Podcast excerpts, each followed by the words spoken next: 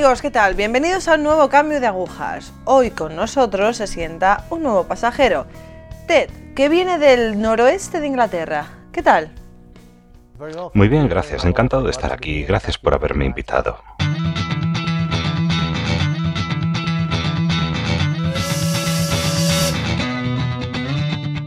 Ted, ¿nos podrías contar un poco pues en qué familia te criaste? Si era católica.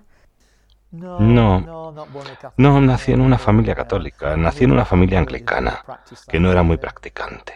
Una familia muy humilde. De hecho, éramos una familia de granjeros. Vivíamos en el campo, en aquel entonces lejos del pueblo. Ahora se ha convertido en una ciudad nueva de Inglaterra. Yo vivía lejos del pueblo grande y sí tenía suerte y visitaba el pueblo dos veces al año. Nunca íbamos de vacaciones. En alguna ocasión hacíamos una excursión de un día a la playa más cercana y comíamos allí pescado y patatas fritas y después volvíamos a casa. Era nuestra tradición. Eso era más o menos todo. ¿Tu educación también ha sido en la fe anglicana? Sí, sí, sí. Y fui a un buen colegio, un colegio local. De hecho, era una misión, la de San Bernabé. Y me acuerdo que venía el canónigo una vez al mes y teníamos una celebración, podría haberla llamado misa, porque entonces yo no sabía la diferencia. Y venía con una sotana, con los botones rojos. Y venía a vernos, y a nosotros nos parecía muy grande, todos le teníamos miedo. Era el canónico Dexter. Entonces era ya bastante mayor y hace mucho que ya no está. Una vez al mes teníamos celebración en la iglesia tocaban las campanas y teníamos que bajar caminando a la iglesia, que estaba a 15 minutos del colegio. Y ahora que lo pienso, aprendíamos bastante sobre prácticas religiosas que eran las tradicionales. ¿En la familia nadie era católico? No. El único, bueno, mi abuelo. El padre de mi padre era católico antes, pero se casó con mi abuela. Creo recordar que era una mujer tremenda y ella le prohibió ir a la iglesia. Me parece que en aquel tiempo en Inglaterra, si te casabas con una persona que no era de tu fe, la situación era un poco difícil.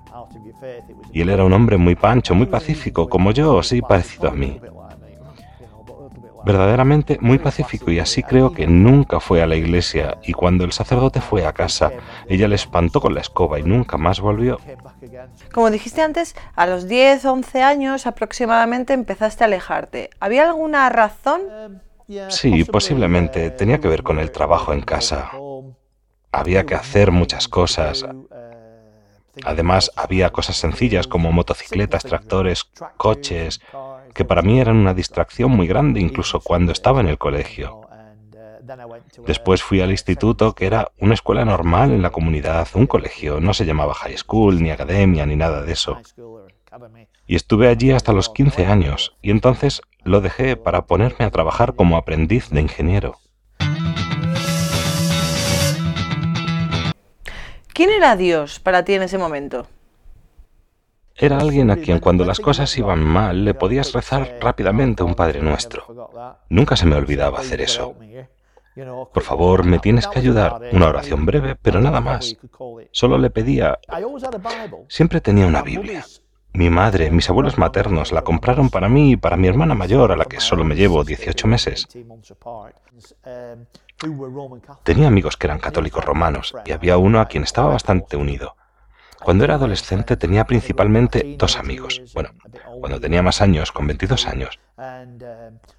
Y uno de ellos era católico, y sus padres eran muy católicos. Iba a su casa y tenían una imagen de una señora vestida de blanco y azul con un vestido que parecía una monja. Y les pregunté, ¿quién es ella? Y me dijeron que era María. Ah, sí. Sí sé quién es. La madre, que se llamaba Claire. Muchas veces me invitaba a la iglesia, pero nunca iba porque mi padre no estaba muy a favor de la fe católica. Decía cosas sobre ella. Bueno, cerca de donde vivíamos había una iglesia católica. Tocaban las campanas y todas las mujeres y los hombres, e incluso los granjeros, limpiaban sus zapatos y se iban a misa. las mujeres iban con falda en sus bicicletas y las familias iban caminando hasta allí. Yo solía pensar, bueno, eso está bastante bien, porque nosotros como familia nunca habíamos hecho nada así. Fui creciendo, me iba haciendo mayor y terminé con veintitantos años el aprendizaje de ingeniería y empecé a ganar una buena cantidad de dinero para aquellos tiempos. Después ya buscaremos chicas y entonces, bueno, conocí a una y me casé con mi primera esposa. Digo esto porque después me divorcié de ella. No tenía ninguna fe. ¿Sentías algún tipo de vacío en aquel entonces sin Dios o lo llenabas haciendo cosas?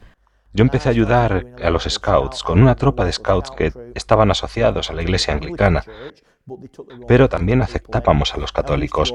Íbamos una vez al mes a la procesión en la iglesia, pero no tenía que mencionar eso. Y entonces las cosas fueron mal, al final nos separamos. Entonces experimenté un vacío en mi vida. Ya estaba bautizado, pero no había recibido la confirmación. Entonces me preparé para la confirmación en la iglesia anglicana a los 38, 37, 38 años e hice la catequesis de confirmación. Por aquel entonces ya estaba divorciado. Al final de la formación de confirmación, bueno, fui un poco inconstante, en parte por las cosas que me estaban sucediendo. También allí había otro hombre que estaba en la misma situación. Fue entonces cuando conocí a Karen, que es ahora mi esposa. Ella era anglicana también.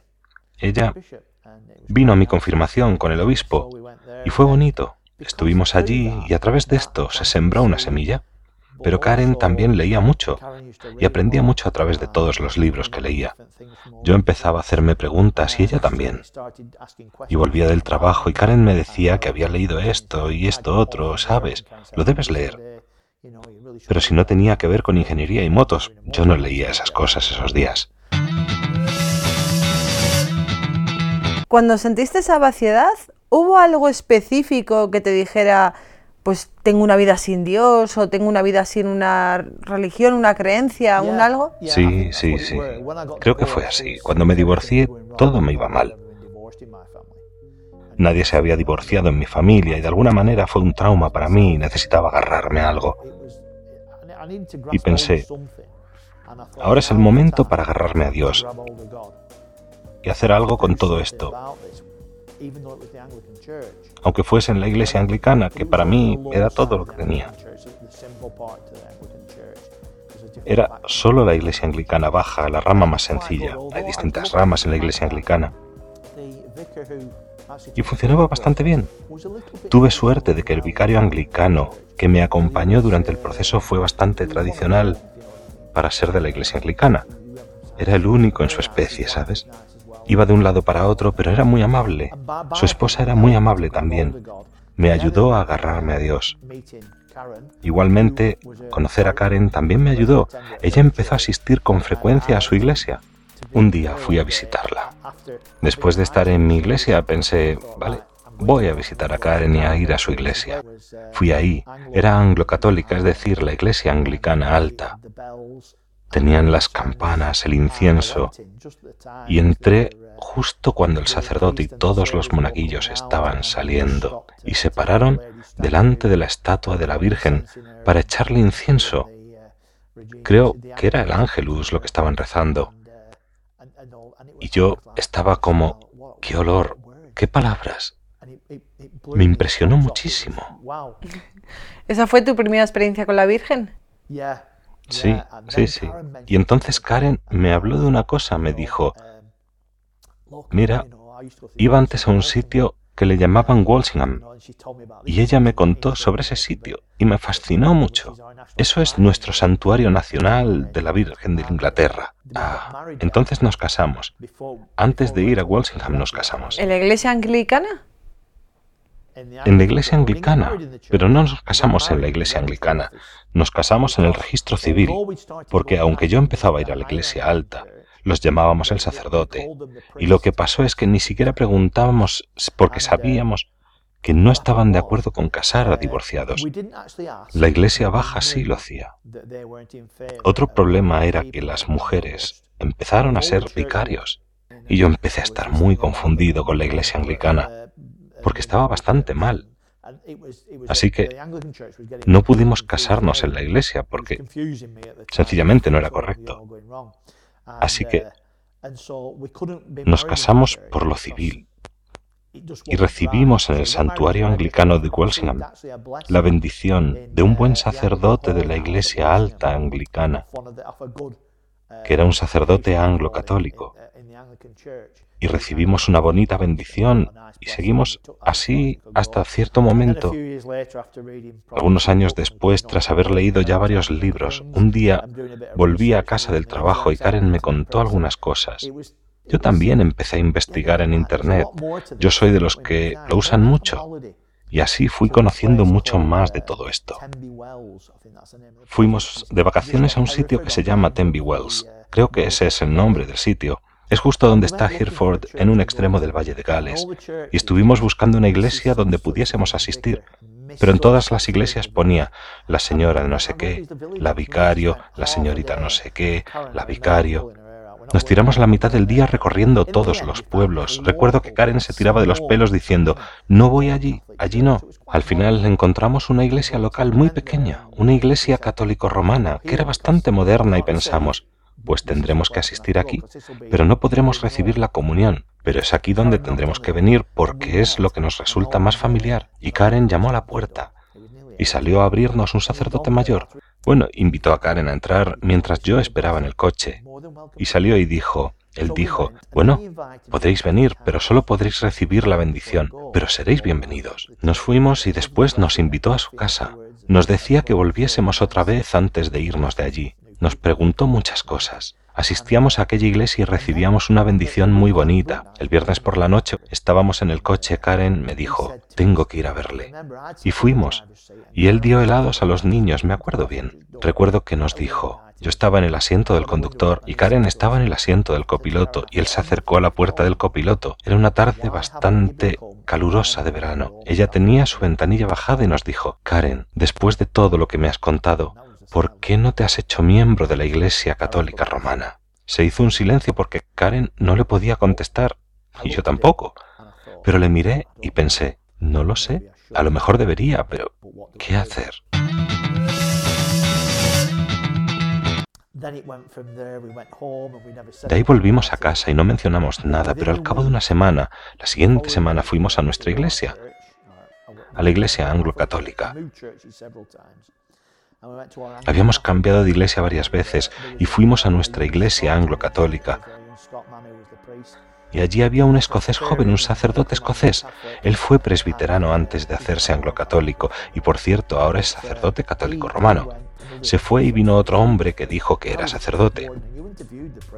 Yo era el sacristán de la iglesia y que tenía que entrevistar a los sacerdotes para el trabajo de vicario. Era sacristán y él dijo que hacía de todo, Decía muchas cosas, pero sus acciones eran otra historia. Y todo iba mal. Al domingo siguiente asistimos a esa iglesia, pero ya había llegado el momento de irnos. Y nos fuimos. Karen fue a la iglesia parroquial católica, situada a la vuelta de la esquina, y conoció al sacerdote y habló con él y dijo, Mira, Ted está divorciado y estamos casados de nuevo.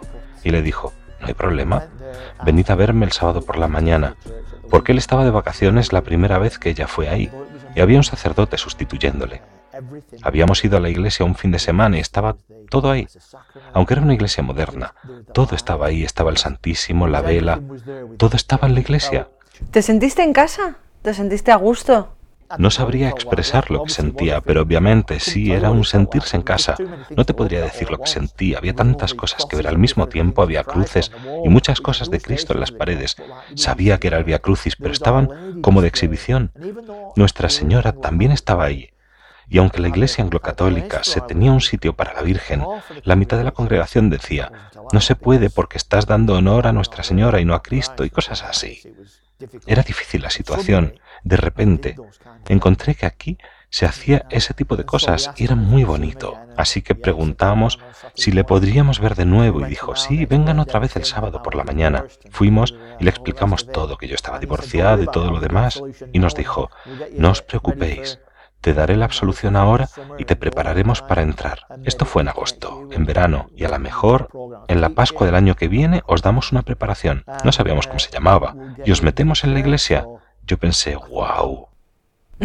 ¿En ese momento te diste cuenta de que algo no estaba bien hecho? Bueno, sí sabía que las personas divorciadas no podían estar en la Iglesia Católica.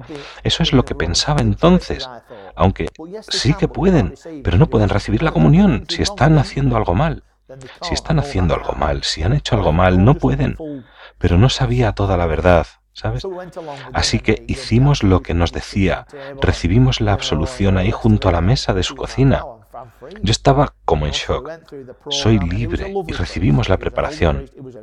Nos preparamos, pero íbamos descubriendo, y particularmente Karen, porque ella había leído mucho, que ya sabíamos muchas cosas porque las practicábamos antes en la fe anglo-católica, e incluso sabíamos más porque era un poco moderna la iglesia, que era una de estas iglesias que creo que era un poco carismática. Una vez fuimos un sábado por la tarde y la gente se caía al suelo. Yo pensaba, ¿pero qué está pasando aquí? ¿Qué han bebido? Pero bueno, así era. Pero nos fuimos pronto de allí porque en cuanto Karen y yo fuimos admitidos a la iglesia en Pascua, descubrimos que allí había varias personas en la misma situación que nosotros. Nunca habían dicho nada, pero había varios casos por aquel entonces. Lo que sucedió es que íbamos investigando cada vez más y cuando se leía esa lectura, no me acuerdo exactamente ahora qué dice, la lectura donde dice, no debes divorciarte de tu esposa, no debes hacer... Yo quería desaparecer por completo, ponerme debajo de la silla en la que estaba en la iglesia. Era terrible.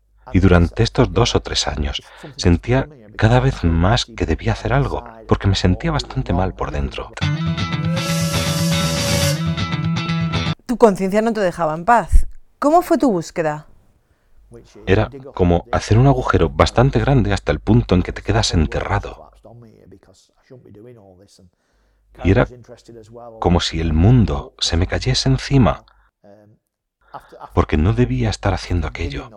Karen también tenía interés, ella leía muchos libros. Pero sabes, después de haber hecho el agujero y de ver que todo estaba oscuro, ¿qué podíamos hacer? Así que miré en la página de la diócesis y allí decía, vete a hablar con tu párroco. Así que fui a hablar con el párroco, a hablar con él. Y le dije lo que yo quería hacer, que quería tramitar todo para la nulidad. Al principio no estaba muy contento, se enfadó bastante y dijo, hay muchas personas aquí, vas a angustiarles y le dije que nadie tenía por qué enterarse de esto, porque era algo que tenía que ver solo con nosotros. Así que escribió la carta para la aplicación, pero no quería mandarla, porque aprendí en Internet que en cuanto el sacerdote escribe una carta y va a la oficina diocesana, ya está fuera de sus manos, y todo va entre tú y la oficina de la diócesis. Se hizo en una iglesia pequeña de un pueblo, entonces en principio el caso iba a ser aceptado. Creo que se llama el privilegio petrino, que es cuando puedes aplicar directamente a Roma. Costó un poco dinero, pero me dijeron que no se paga cuando uno no puede, pero afortunadamente me habían ascendido en mi trabajo y me parecía bien pagar. Lo pagamos a plazos, fue fácil. El dinero no debe ser un impedimento. Entonces presentaron todo a Liverpool y de ahí a Roma. Es un viaje. Tardó unos dos años, y finalmente recibimos la nulidad, que era para mí, porque mi esposa Karen era viuda, y recibimos ese trocito de papel, lo tengo todavía en casa. Lo guardé en un lugar seguro, y está ahí para siempre, porque significa muchísimo, y la licencia matrimonial está junto a ella. Durante el proceso, el párroco no estaba a favor nuestro. El domingo de la misericordia fuimos a una iglesia local y Karen fue a confesarse y volvió diciendo, no voy a recibir la comunión, no puedo. El sacerdote le habló y ella preguntó, ¿puedo recibir? Y le dijo, no, porque él es divorciado. Ella le contó que estábamos en el proceso de nulidad. Se quedó preocupado por si se iba de la iglesia y no volvía más pero no lo hicimos. Seguimos en la iglesia.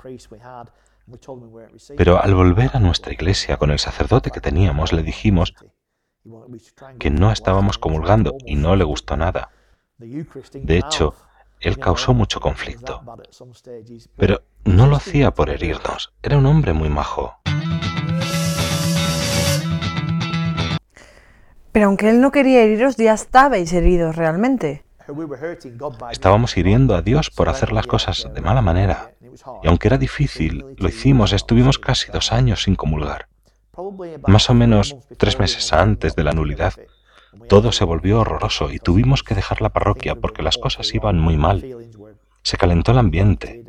Entonces nos fuimos de ahí y fuimos donde otro sacerdote que nos había dicho que si necesitábamos su ayuda, fuésemos a verle. Era un hombre majísimo.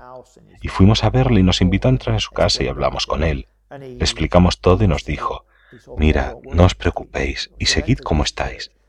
Así que fuimos a su iglesia. Él sabía nuestra situación y era muy bueno. Conseguimos la nulidad y ¿qué íbamos a hacer? ¿Íbamos a casarnos? ¿Cómo se lo íbamos a decir a otro párroco, a nuestro primer sacerdote? Así que fijamos la fecha para la boda y teníamos que elegir una fecha que fuese buena para nosotros. Y tenía que ser un día de la Virgen. Así que escogimos el día de la Virgen de Fátima. Escogimos ese día y él nos dijo, estaré de vacaciones en Francia, pero podéis casaros donde queráis. Entonces fuimos donde el otro sacerdote y nos preguntó, ¿dónde os vais a casar? ¿Por qué no os casáis en nuestro santuario local? Y ese ha sido nuestro camino. Todo el tiempo estamos aprendiendo más y más y Dios nos está llamando más y más. Hemos estado visitando muchos santuarios y sitios religiosos en Europa. Karen ha estado leyendo libros que le han dado más información y yo también he leído e investigado cada vez más en Internet. Y así he ido conociendo más. Entonces el camino se hace más intenso y cobra más importancia y se hace más claro por dónde tienes que adelantar. Y que Cristo no es solo una cosa para los domingos y después cierras la puerta y no vuelves hasta el próximo domingo. Cristo está en tu vida todos los días, incluido esta tarde, lo cual no me hacía mucha gracia porque nos levantamos temprano por la mañana y las oraciones de la noche. Yo decía, no, estoy cansado, Karen, quiero ir a la cama. Pero ahora sí tenemos una buena vida de oración y es todo un proceso para ser católicos más fuertes. Y me atrevo a decir que lo más grande para mí, lo que yo digo es, y sé que hay gente que no le gusta, que es la única iglesia verdadera, es la iglesia de los principios, es la iglesia que es divina.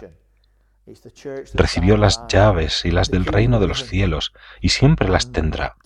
Es algo creado por Dios y por eso es la única iglesia verdadera. Es la iglesia primitiva, es la iglesia del principio. Todo lo que hagas en la iglesia, todo lo que leas sobre ello, lo hace tan importante. Es importante. No es algo que simplemente podemos decir que no nos gusta, como si fuera cualquier cosa y lo dejas a un lado diciendo, no vamos a hacer eso. ¿Entiendes? Es como si dijera, ¿cómo quiero casarme con otra mujer? Voy a cambiar la iglesia, voy a hacer mi propia iglesia, pero guardando incluso los ritos, manteniendo la misa y todas las cosas. Pero hago mi propia iglesia de Inglaterra. Pero no puede ser así. Tenemos que volver de donde hemos venido. Su origen es divino y hasta hoy es divino. Y cuanto más aprendes, más. Yo he empezado a leer algunos libros sobre religión, no muchos, pero sí leo más. Intento leer lo más que puedo, especialmente sobre la Madre de Cristo, porque ella es importante, muy importante para nosotros. Sin ella no tendríamos a Cristo. Sin ella no tendríamos una madre. Es la madre de madres, madre de todos. Esta es una de las cosas que cambian tu manera de vivir. Todos los días llevo conmigo un rosario y una pequeña botella de agua bendita como protección. Y todo esto lo vivimos gracias al progreso que hemos hecho en la iglesia, avanzando por el camino dentro de la iglesia. Llega un momento en el que caes en la cuenta de que tienes que admitir la verdad y preguntarte en todo este proceso, ¿dónde quiero estar? ¿Quiero estar en el corazón de la única iglesia verdadera o no? Ted, gracias por estar con nosotros hoy. Gracias a ti. María es la única madre verdadera. Mirad qué camino más largo ha tenido que recorrer Ted hasta llegar al Padre. Pero bueno, el Señor, aunque a veces nos lo pone un poco difícil, al final nos recibe con los brazos abiertos. Así que aunque el camino se haga largo y un pelín complicado, al final el Señor siempre está ahí. Gracias, gracias por estar, gracias.